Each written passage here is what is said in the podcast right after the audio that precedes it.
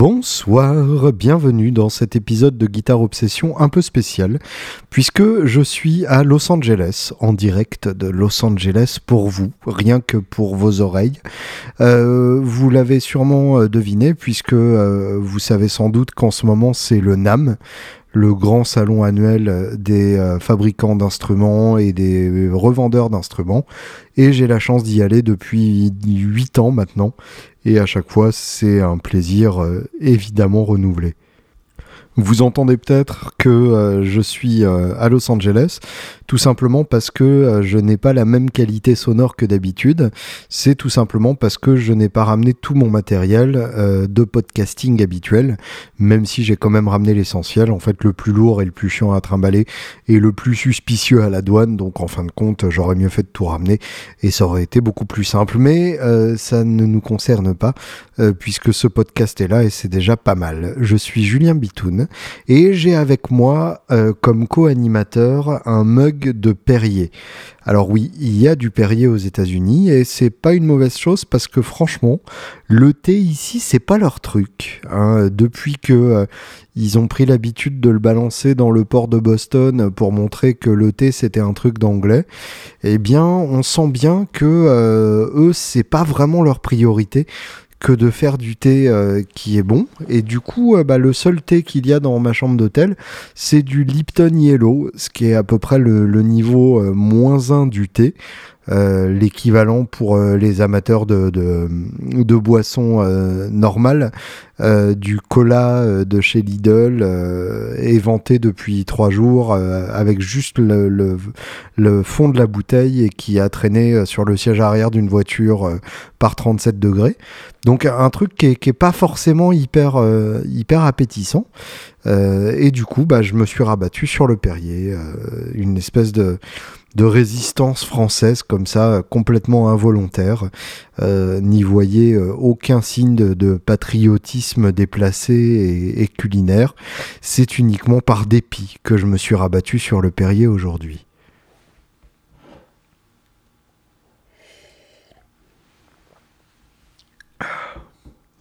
En fin de compte, c'est sûrement à ça qu'on reconnaît un vrai connard, c'est-à-dire le mec qui est euh, en Californie euh, pour le salon euh, mondial le plus important de, notre podcast ou en tout cas du sujet qui concerne notre podcast, un salon euh, pour lequel la plupart d'entre vous vendraient un rein, et le mec ne trouve rien de mieux à faire que de se plaindre du fait que le thé local n'est pas bon. Voilà, je pense que là, le, niveau de connardise atteint est quand même assez balèze, et du coup, je vous remercie de votre patience face à cette tendance à me plaindre des locaux. je tenais tout d'abord à remercier infiniment les gens qui parmi vous ont joué immédiatement le jeu euh, du Patreon. Je vous rappelle donc pour euh, ceux qui n'ont pas suivi euh, les épisodes Facebook entre-temps, puisque entre les épisodes du podcast, vous pouvez suivre le Facebook de Guitare Obsession, donc facebook.com slash guitarops, guitare avec un E, et Ops comme le nouvel Ops par exemple, ou comme Guitar Ops. Et donc j'ai décidé de lancer un Hein, par exemple, hein, je vais lancer ça et puis, euh, puis comme ça, ce sera vachement bien. Euh, j'ai décidé de lancer donc un, Patreon, c'est-à-dire de vous euh, de, de, vous encourager et de vous demander de financer ce podcast. alors à partir du moment où évidemment c'est un podcast que je fais quoi qu'il arrive, bien je vous demande surtout de soutenir la démarche. Euh, ce n'est pas une espèce de chantage que je fais du genre euh, si euh, je n'ai pas tant par mois, le podcast cessera d'exister immédiatement puisque de toute façon je le fais avant tout parce que ça m'éclate. Mais voilà, vous pouvez aller donc sur patreon.com slash guitarops, donc Patreon P-A-T-R-E-O-N com slash guitarops donc guitare avec un E et OBS ensuite donc pas de pas de points pas de traits pas de trucs dans le genre qui ne servent à rien et euh, eh bien on en est déjà euh, à la coquette somme de hein, voilà au moins salut voilà Bon, évidemment, ça ne va direct pas là-dessus. On en est déjà à la coquette somme de 34 dollars par mois. Donc, ce qui me permet de m'acheter tous les mois un jack, euh, ce qui est quand même hyper cool. Donc je, vais commencer une, large collection de jack.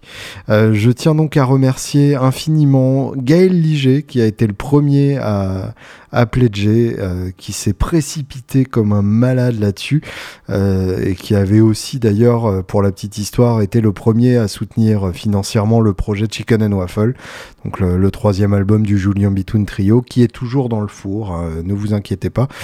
On le sortira quand même à un moment.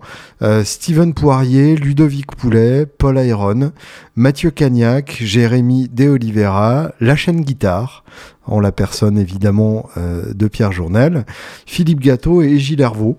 Euh, voilà, merci à tous d'avoir euh, participé euh, au financement de ce podcast qui est votre podcast. Et je vous encourage vivement pour les autres qui profitaient de ce podcast toutes les semaines et qui trouvaient que c'est pas complètement de la merde à aller sur patreon.com slash guitarops et à mettre votre bol dans ma petite mug, hein, ma petite mug. Voilà, le, jet lag est quand même une, saloperie, hein, on peut le dire. Et je je continue de me plaindre parce que voilà, c'est comme ça que ça se passe euh, ici. Euh, et euh, d'ailleurs, pour ceux qui n'ont pas suivi, au moment où j'atteindrai 50 dollars par mois, euh, je ferai des, épisodes bonus réservés aux, gens qui soutiennent ce podcast financièrement. Et du coup, bah, n'hésitez pas à vous jeter dessus, puisque euh, j'ai bien envie, moi, de, faire des épisodes bonus, ce qui me permettra de ressortir, par exemple, des, interviews euh, de mes archives.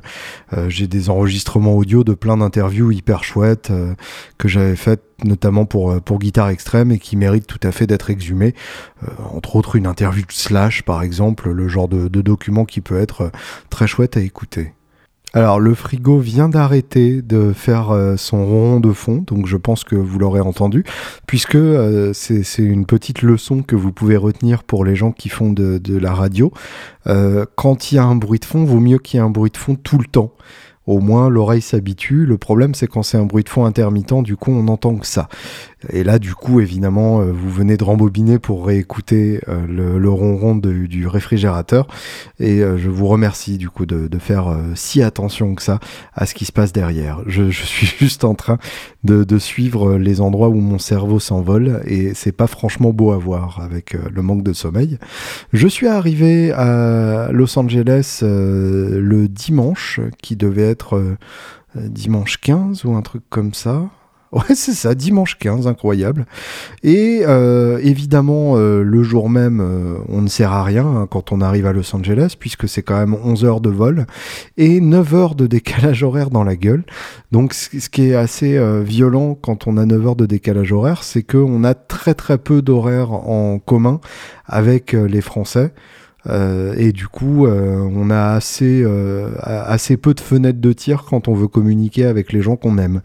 Et du coup, ça, ça, rend les choses plus compliquées parce que forcément, quand on est loin, on a besoin de, de, ce, de, de cette communication-là, de, de, ce, de ce lien à sa maison parce que c'est assez déracinant de se retrouver en, en, Californie parce que tout est différent et, justement le décalage ne, joue pas du tout dans, la faveur de l'acclimatation rapide.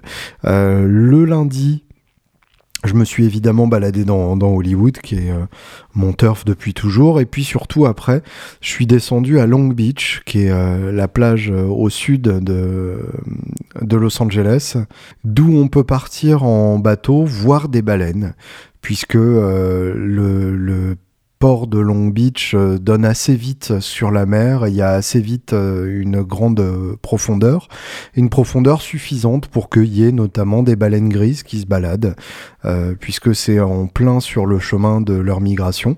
Et du coup, bah, j'ai beaucoup de chance, j'y étais déjà allé il y a, il y a deux ans ou trois ans, et j'avais eu la chance de voir une baleine grise jouer avec son petit.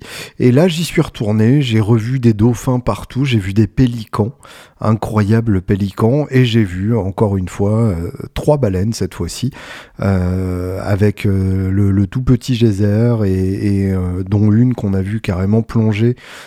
en entier. Donc on, voyait la, bête se dérouler de tout son long.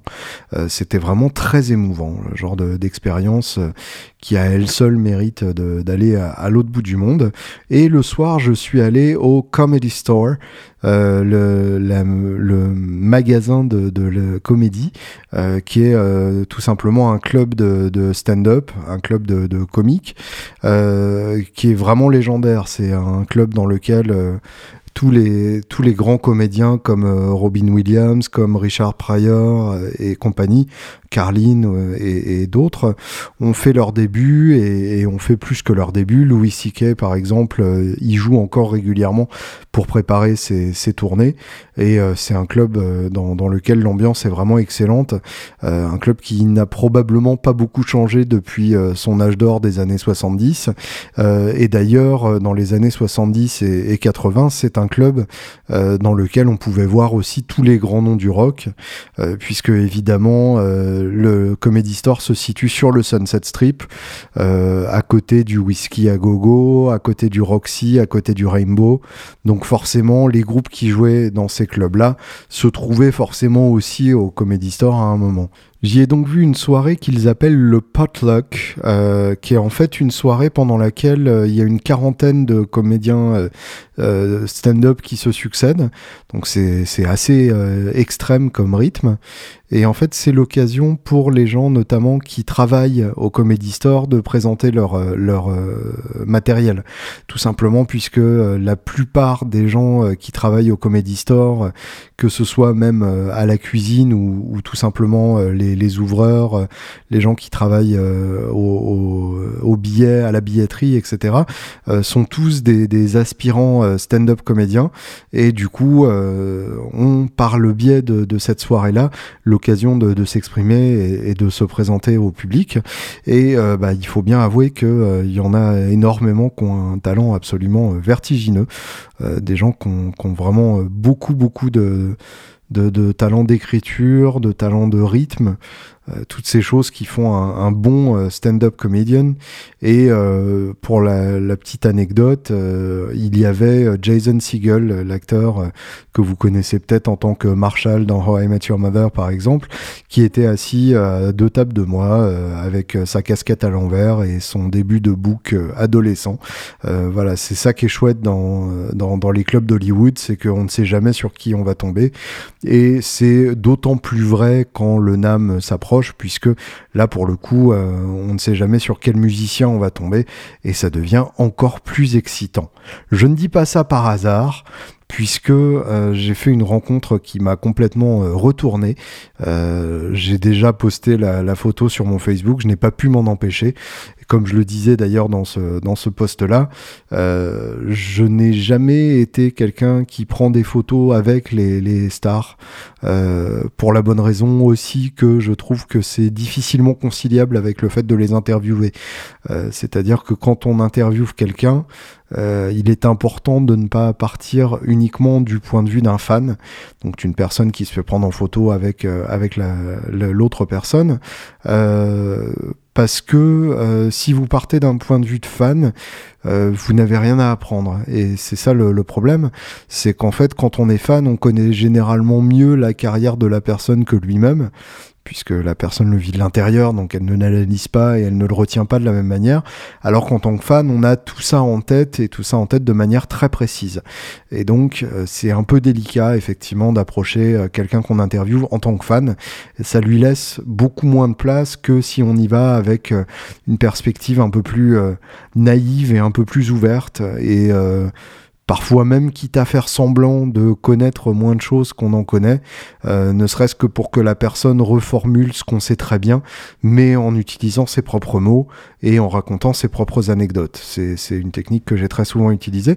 Et du coup, euh, je, ne me suis jamais fait prendre en photo avec euh, les gens que j'ai interviewés, ce que des fois je regrette parce que j'ai quand même eu des chouettes mecs à côté de moi.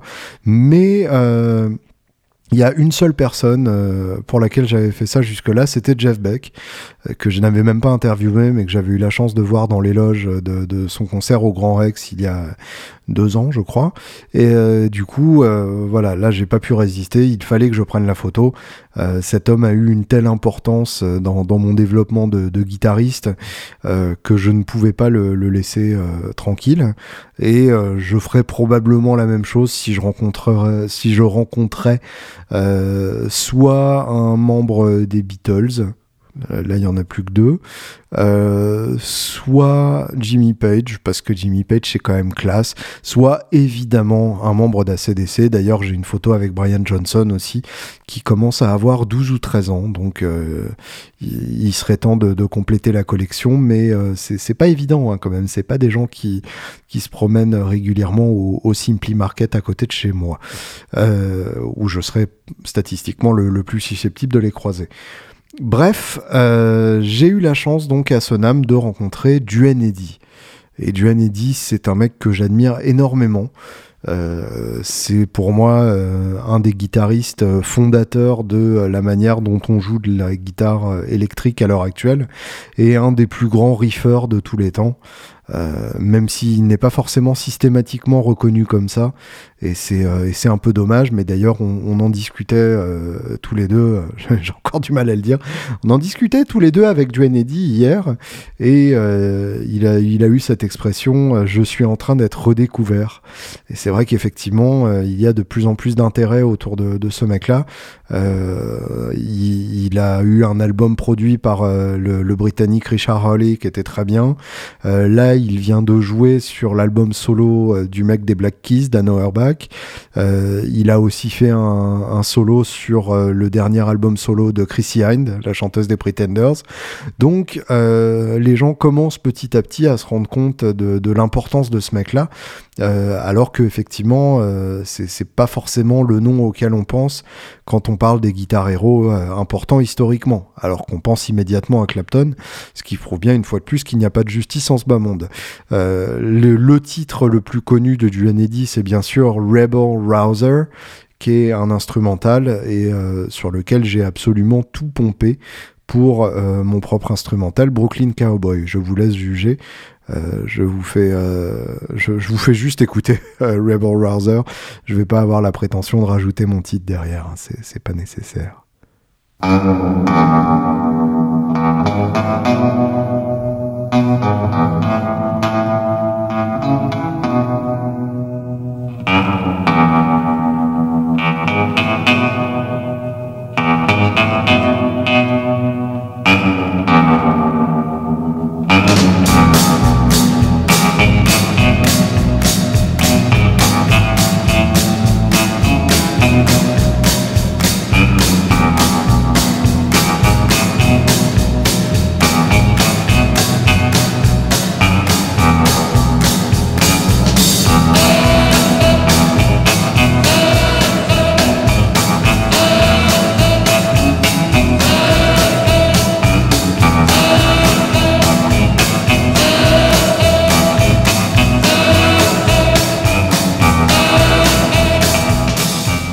Du Eddy, donc euh, un, très très grand, un guitariste donc qui, qui a eu euh, sa carrière essentiellement à la fin des années 50, euh, à une époque où il a enchaîné plusieurs tubes instrumentaux, Because They're Young avec le, gros gros riff de baryton, enfin de, de basse 6 euh, d'un électro, de basse 6 cordes, ou encore le, thème de Peter Gunn que vous connaissez tous, le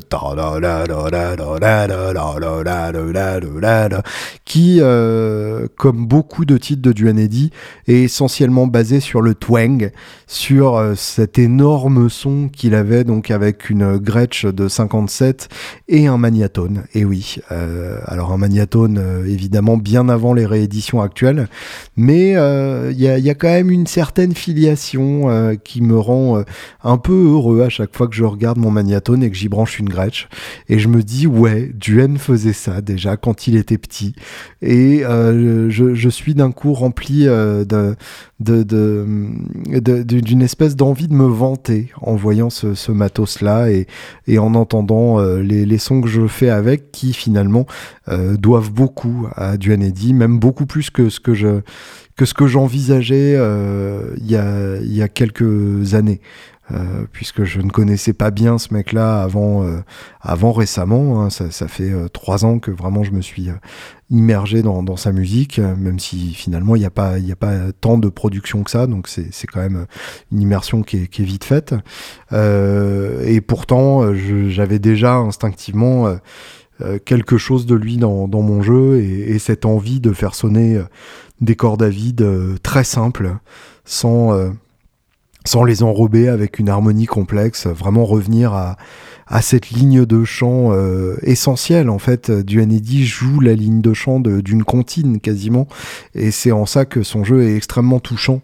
Et c'est un peu l'anti Jeff Beck, euh, et c'est en ça que les deux sont passionnants. C'est que euh, Jeff Beck joue la, la, ligne de chant évidemment, mais la joue comme un chanteur, en rajoutant euh, des, fioritures un peu partout, en rajoutant des, décorations, du vibrato, un effet de, volume, de bouton de volume sur la guitare, etc. Euh, du Eddy, lui, c'est vraiment la note, et tiens, la voilà.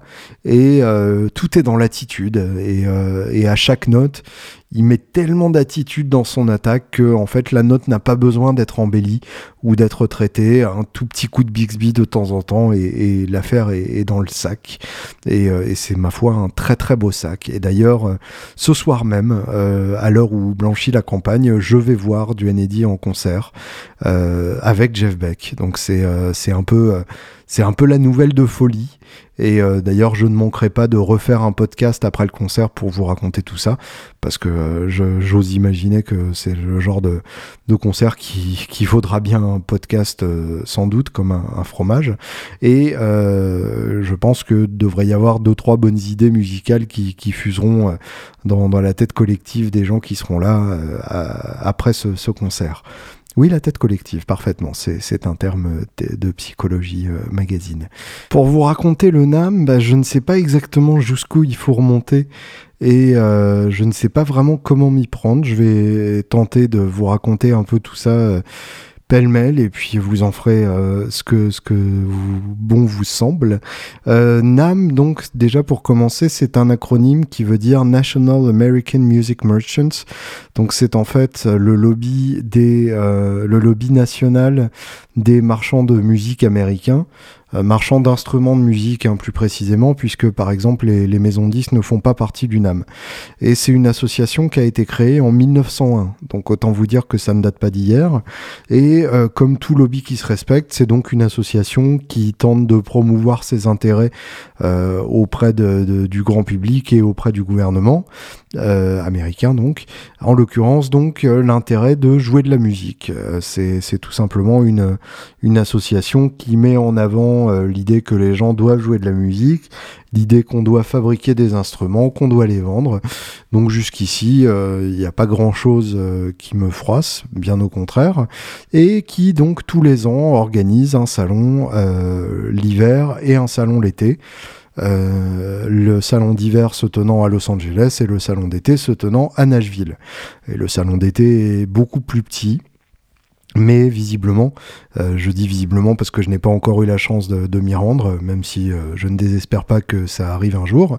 Euh, même si donc visiblement c'est un salon dans lequel on peut trouver beaucoup plus de, fabricants de, de guitares boutiques que euh, le Winternam qui est un peu plus euh, mainstream entre grosses guillemets, euh, puisque au, Winternam on croise toutes les grandes marques sans, sans aucune exception, contrairement au Musique Messeux qui est donc le salon de Francfort, qui à l'origine était le seul salon international, c'est-à-dire que le NAM est un salon américain et les constructeurs américains ont la priorité et la part belle, même si évidemment à l'heure actuelle ça n'est plus trop le cas, enfin en tout cas c'est devenu un, un salon très ouvert. Euh, alors que le Musique Messeux a toujours été euh, le salon mondial des fabricants d'instruments de, musique et n'avait lieu qu'une fois par an, enfin a toujours lieu hein, une fois par an en, en mars-avril. Euh, et pour le coup, bah, c'est un salon qui commence à disparaître petit à petit, en tout cas pour les guitaristes, euh, puisque toutes les grandes marques euh, ont une par une pris leur clic et leur claque au fur et à mesure que le marché devenait de plus en plus compliqué et, en crise, préférant économiser les milliers d'euros que leur coûtaient des, stands là-bas. Le, calcul est vite fait. Hein. si vous prenez une grosse marque, ça fait une quarantaine de personnes à déplacer des États-Unis pour animer le, stand. Faut les loger, euh, faut les nourrir, euh, faut louer le stand. L'espace coûte très cher. Faut construire le stand, le concevoir, faut déplacer les instruments. Enfin, c'est une organisation euh, extrêmement coûteuse. Et du coup, il faut que ça vaille le coup, euh, à la fois en termes de business, mais aussi en termes de retombées presse. Et euh, de ces deux côtés-là, il faut dire que Francfort n'a pas été au top ces dernières années. Donc effectivement, il y a une certaine frilosité de la part des, des, marques et, des distributeurs de se présenter à, Francfort, alors que au NAM, très peu manque à l'appel. Donc le NAM, c'est quatre jours, jeudi, vendredi, samedi et dimanche. Ces quatre jours sont réservés aux professionnels. Euh, en théorie, hein, évidemment, puisque euh, en général, euh, quand on veut aller au NAM, bah, on se débrouille. on connaît toujours quelqu'un qui a un magasin, qui bosse pour une marque et qui du coup peut vous avoir un pass. et sauf erreur de ma part, je crois que le samedi et le dimanche sont des jours ouvert au public, mais je pourrais être en train de dire une connerie monumentale, donc euh, je vais pas trop m'avancer là-dessus. Une certitude par contre, c'est que euh, le samedi et, euh, tout particulièrement le samedi et, dans une moindre mesure le dimanche sont des jours il ne fait pas où il ne fait pas bon circuler au NAM. Il y a tellement de monde dans les allées qu'on avance à deux à l'heure, tout le monde se bouscule. Dès qu'il y a un mec un peu connu, ça fait un attroupement qu'il est impossible de traverser sans jouer des coudes de manière euh, hyper désagréable. Donc euh, il y, a, un côté euh, un peu parcours du combattant du NAM qui fait évidemment partie du, plaisir de ce salon. Donc le salon, sur quel jours Quand moi j'y vais en tant que Woodbrass, ou en l'occurrence Woodbrass de luxe, j'ai plusieurs objectifs quand, quand, je me rends au NAM. le premier objectif, c'est d'aller à la chasse aux instruments. Euh, de deux manières différentes. Déjà, aller choisir des instruments euh, chez les, distributeurs ou chez les, marques que je connais déjà, et euh, d'autre part aller chercher des marques que je ne connais pas encore ou que je connais mais que je n'avais pas encore eu l'occasion d'approcher et euh, d'aller voir avec eux s'il y a moyen de moyenner et euh, si euh, quand on fait des bisous ça fait les cieux qui s'entr'ouvrent ou bien que on a tous les deux l'impression qu'on n'est pas du tout à notre place et que on se sent hyper mal et qu'on fait semblant de pas se connaître le lendemain au petit déj. Donc d'un côté effectivement par exemple il y a Fender et euh, de l'autre côté, il y a euh, la prochaine marque que je distribuerai. J'ai pas encore euh, décidé, mais c'est pas impossible que ce soit une marque d'ampli assez excitante, dont je vous reparlerai évidemment ici même. Pour les autres objectifs, il y a aussi tout simplement le fait d'entretenir des relations avec tous les gens que l'on croise au NAM. Euh, de manière assez, euh, assez bizarre et, assez amusante. Euh, c'est beaucoup plus facile de, croiser beaucoup de, partenaires français au NAM, tout simplement parce que ces gens-là, le reste du temps, bossent et n'ont pas forcément le temps de se déplacer jusqu'à Paris. Donc par exemple, je déjeune demain avec Alexandre de Hannah Sounds. voilà, il faut qu'on aille à l'autre bout du monde pour se croiser, c'est quand même, c'est quand même plutôt rigolo.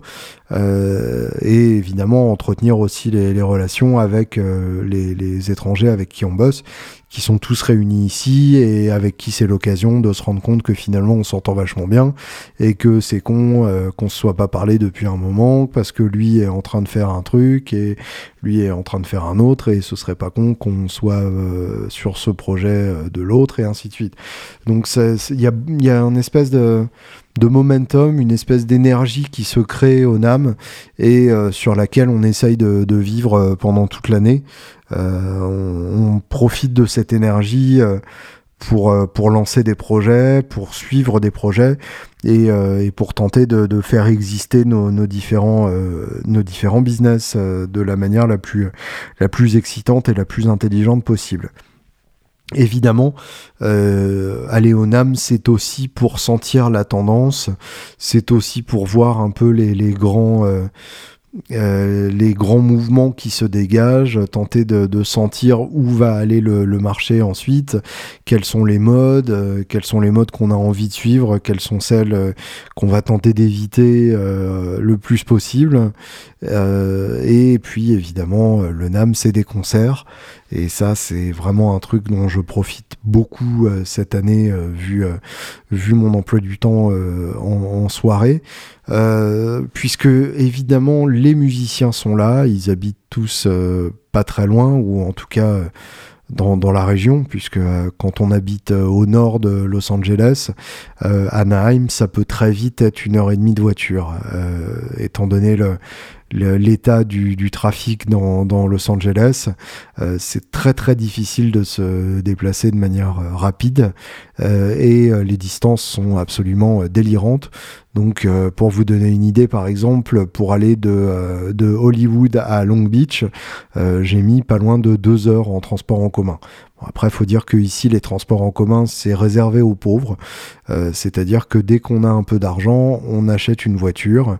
Même d'ailleurs, très peu d'argent, on achète une voiture.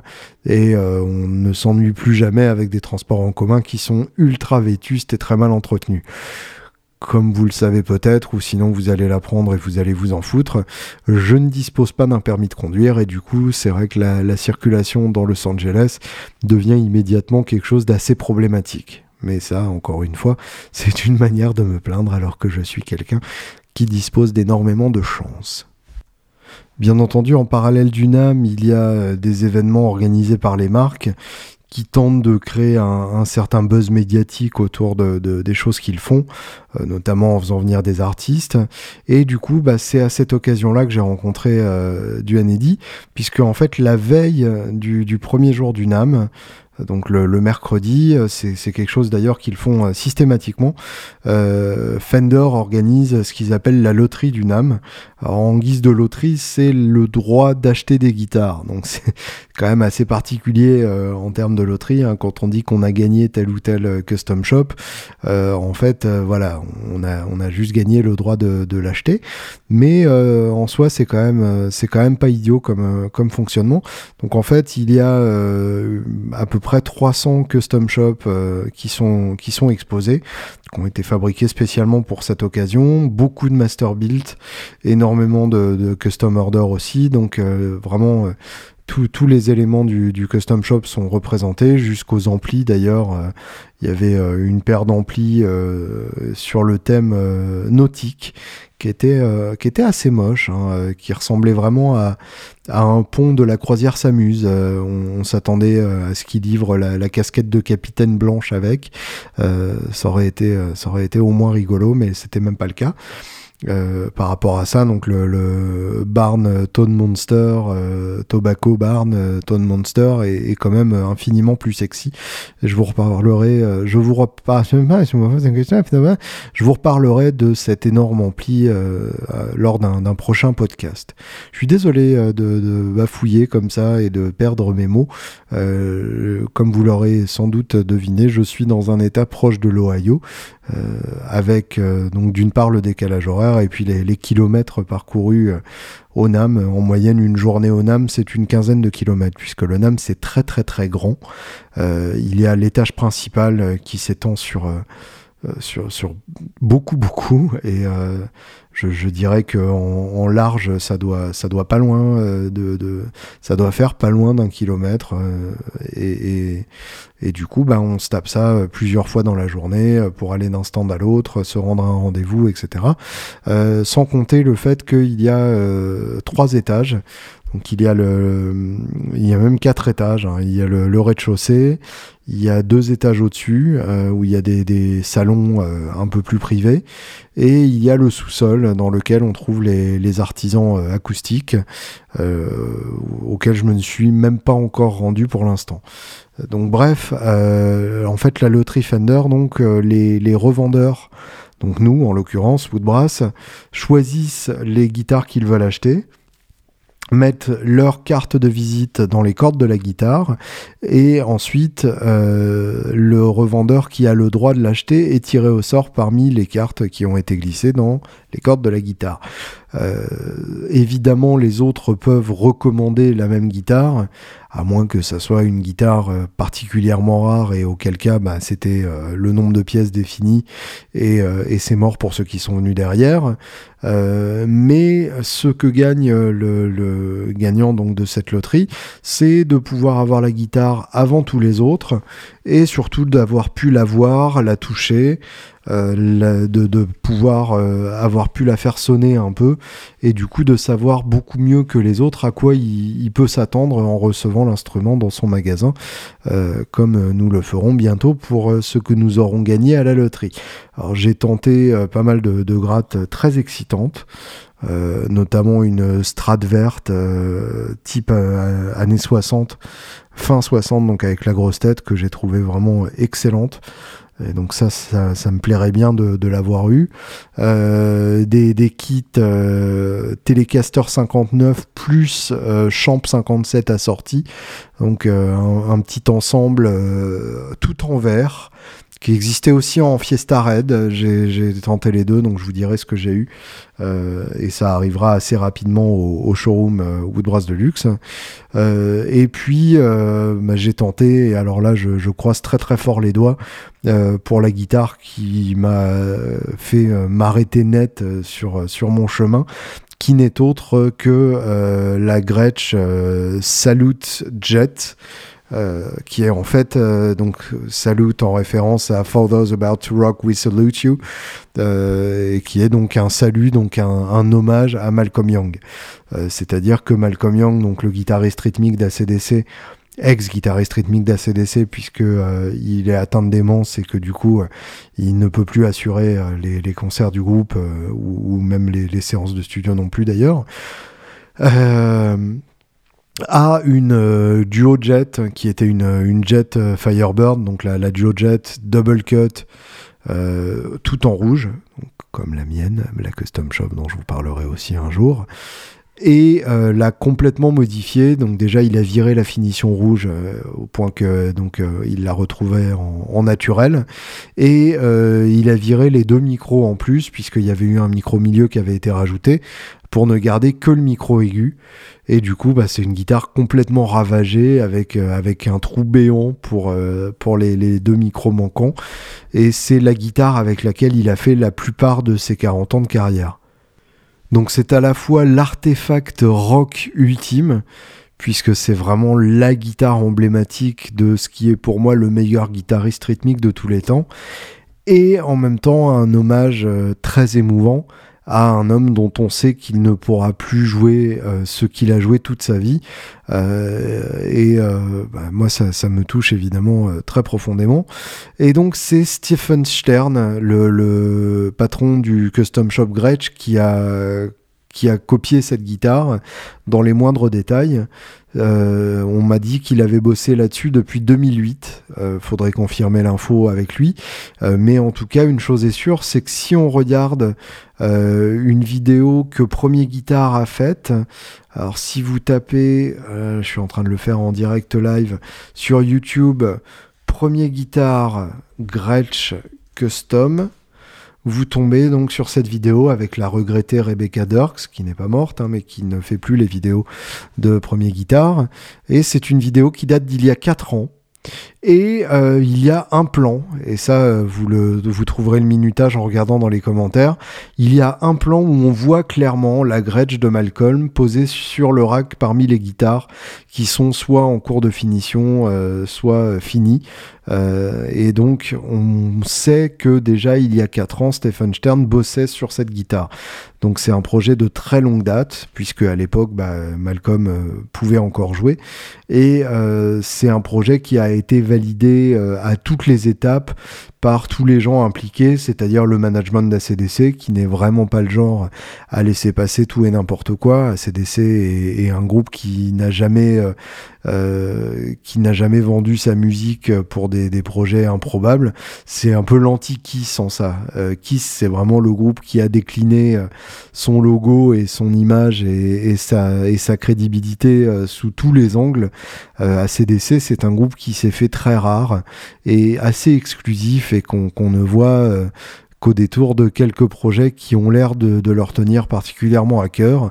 Et là, en l'occurrence, eh bien, la guitare a été même validée par Angus Young, euh, par la famille Young au complet. Et euh, bah, il faut dire que quand on arrive devant, on a quand même un moment de, d'arrêt euh, où le cœur bat nettement moins vite.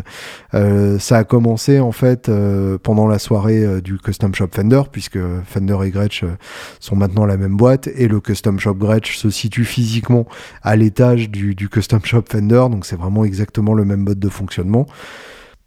Et en arrivant donc à la soirée euh, Fender Gretsch, euh, la Malcolm n'avait pas été annoncée, donc je ne savais pas du tout euh, qu'il fallait qu'il fallait l'attendre. Et j'ai vu un grand panneau Gretsch avec Malcolm qui, est, qui était présenté en train de jouer avec la guitare en question. Et euh, le panneau disait quelque chose comme voilà Malcolm we salute you tout simplement. Donc Malcolm nous, te saluons. euh, vraiment un truc ultra sobre et, en même temps du coup très efficace et du coup bah évidemment euh, ayant déjà remarqué la, la guitare dans la vidéo de premier guitare je savais bien à quoi m'attendre et du coup, bah, j'ai quasiment couru dans la pièce pour retrouver euh, la belle. Et euh, j'ai vraiment pas été déçu. C'est-à-dire que c'est une guitare que j'ai tellement vue dans ma vie, euh, soit en voyant Malcolm en concert d'assez près, soit dans les innombrables vidéos de, de concerts d'ACDC que j'ai pu regarder, que le fait de la voir comme ça en face de moi, ça m'a vraiment fait quelque chose d'assez fort, d'assez troublant. Euh, et, et, je dois avouer que euh, je pense que si j'avais eu la vraie en face, ça m'aurait fait à peu près la même chose. C'est-à-dire que la copie est tellement crédible que en fait ça fait exactement le même effet puisque chaque pet est au même endroit, euh, chaque, chaque modification est la même. Donc euh, on, atteint ce, niveau de, copie un peu troublant où en fait on peut quasiment euh, reproduire l'effet de, l'original avec une copie. Euh, ce qui en soi pose plein de questions et, c'est même assez passionnant de, se demander justement à quoi tient la mystique qu'on attache à un objet et dans, quelle mesure est-ce que l'objet reçoit ce fameux mojo que qu'on peut lui attribuer?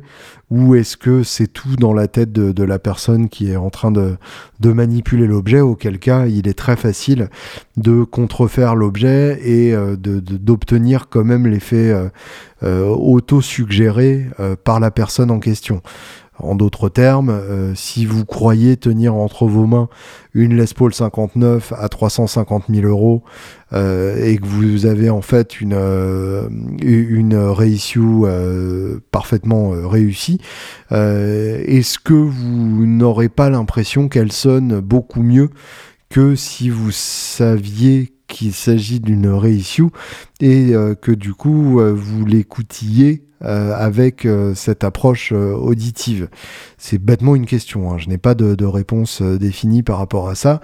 Est-ce que les guitares reçoivent un, mojo avec le temps, avec les gens qui les jouent, ou est-ce que c'est une, pure création de notre, de notre cerveau malade?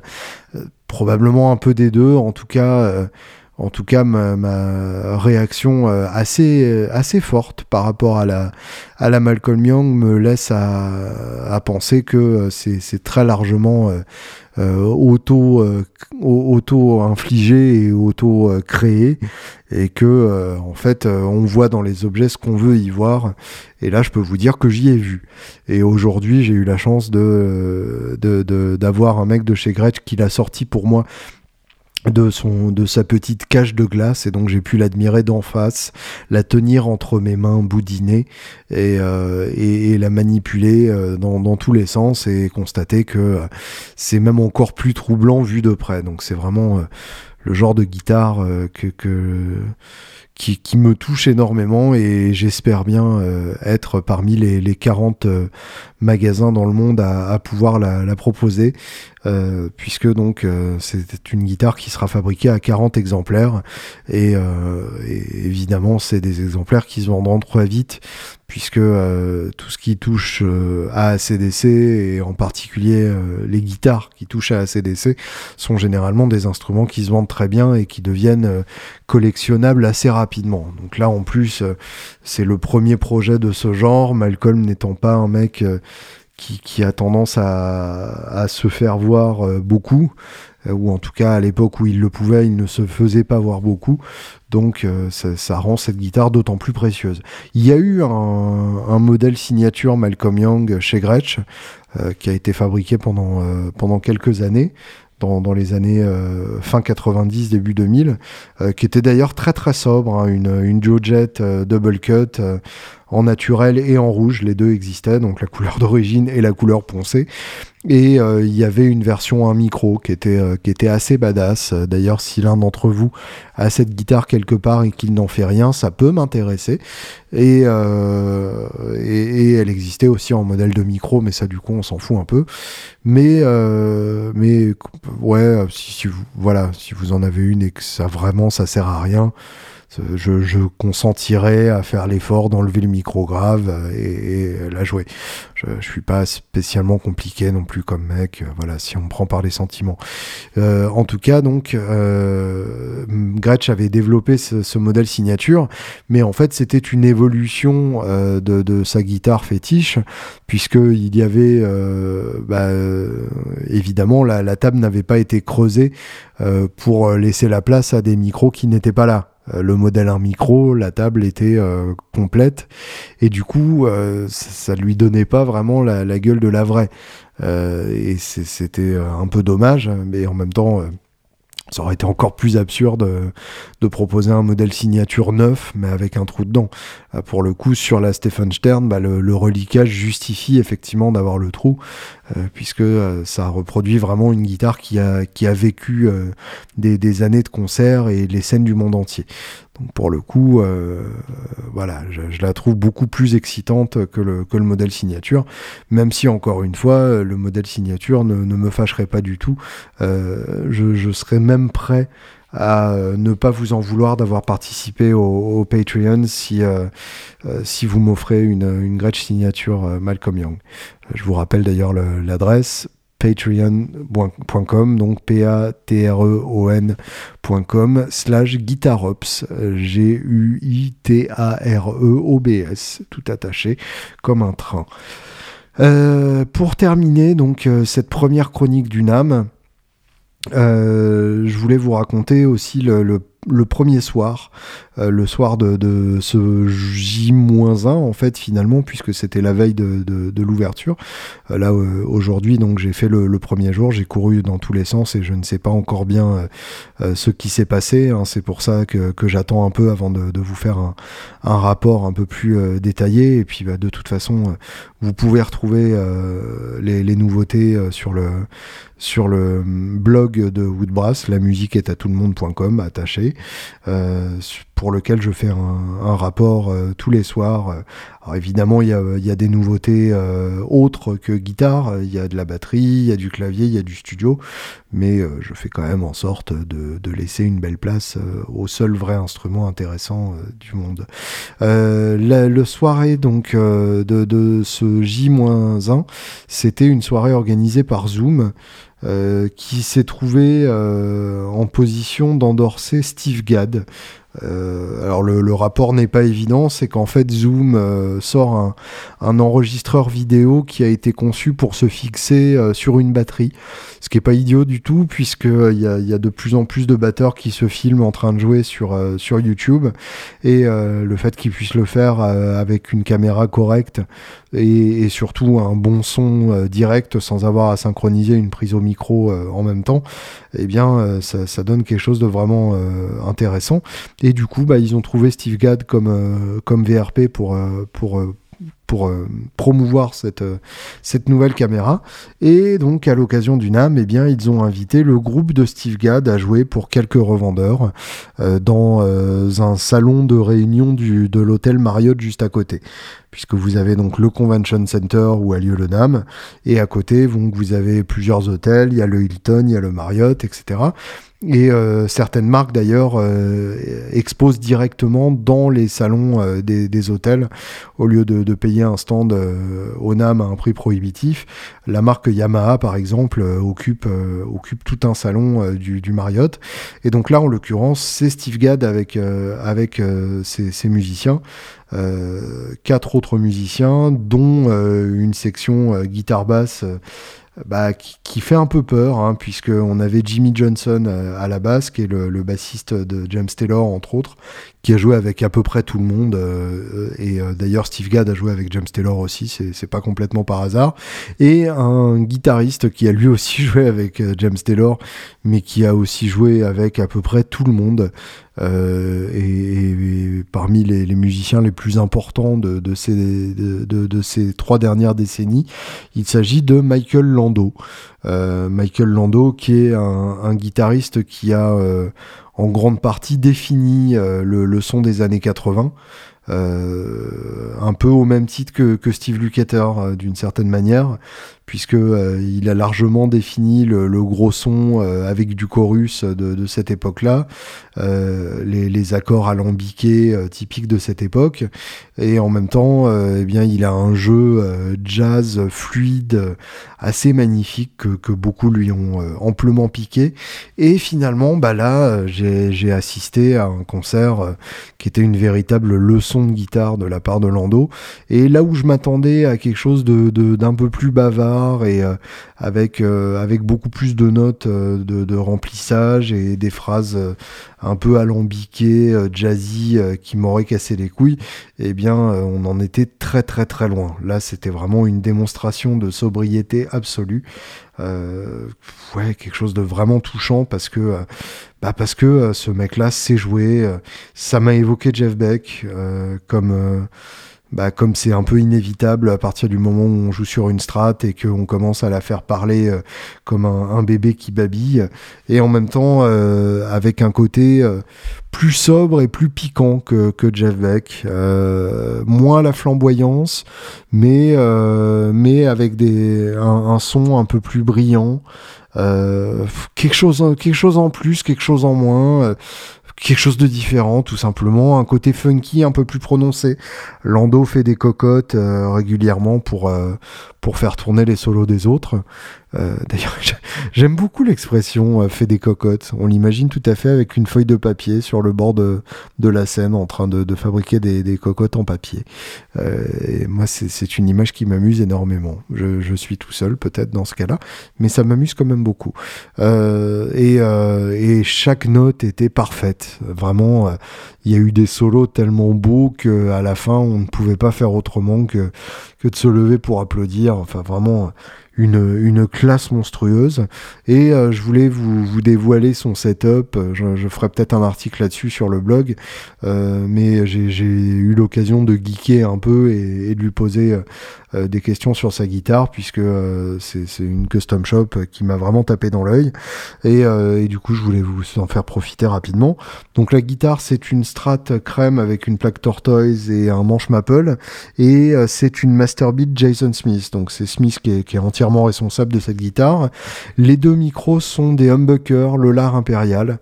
Donc euh, un choix qui est pas forcément évident pour une strat, mais ça marche tellement bien que ça donne presque envie de se dire que finalement c'est ça la vérité, euh, c'est de mettre euh, deux humbuckers sur sa strat.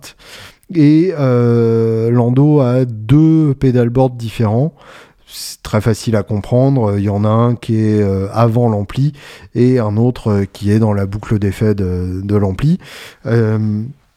Euh, Le premier pedalboard donc regroupe essentiellement les, effets de gain. même si vous allez le voir, il y a, 2-3 sucreries en plus. On a deux Green Rhino de, chez Wayuch qui sont leur version de la, de la Tube Screamer.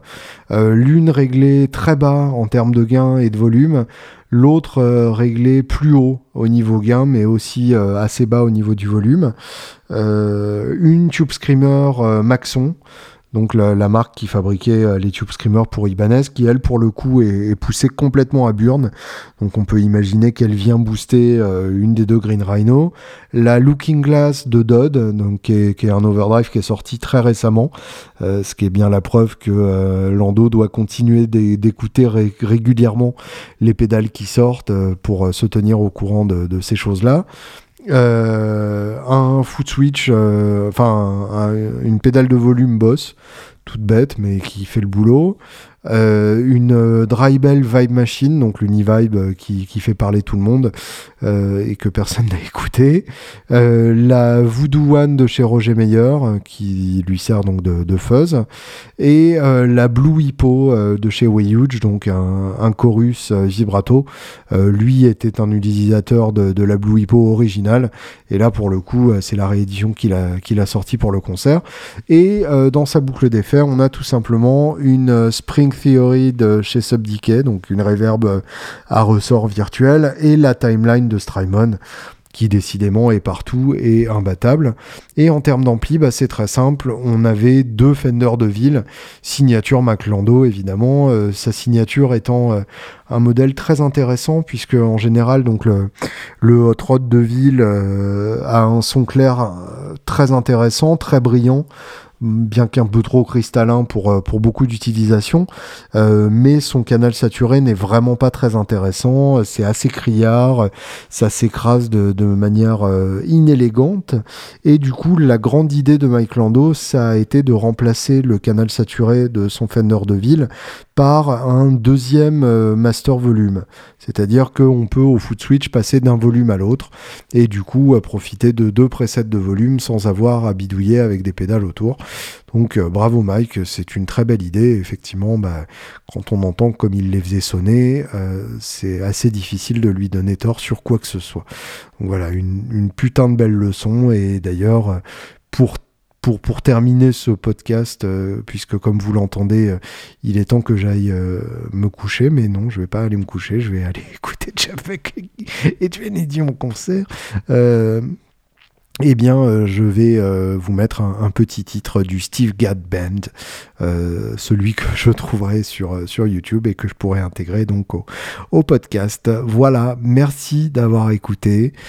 Comme d'habitude, n'hésitez pas à me poster vos réactions, vos questions, vos envies, vos avis. Le tout donc à Julien Bitoun, tout attaché, J-U-L-I-E-N-B-I-T-O-U-N, à gmail.com. Et je vous le rappelle donc sur euh, patreon.com slash guitarops, donc p-a-t-r-e-o-n.com slash G-U-I-T-A-R-E-O-B-S. Vous pouvez soutenir financièrement ce et me permettre d'acheter toutes sortes de drogues improbables ou peut-être même de trouver du bon thé aux États-Unis. Allez savoir, on est en 2017, tout est possible. Bonne semaine!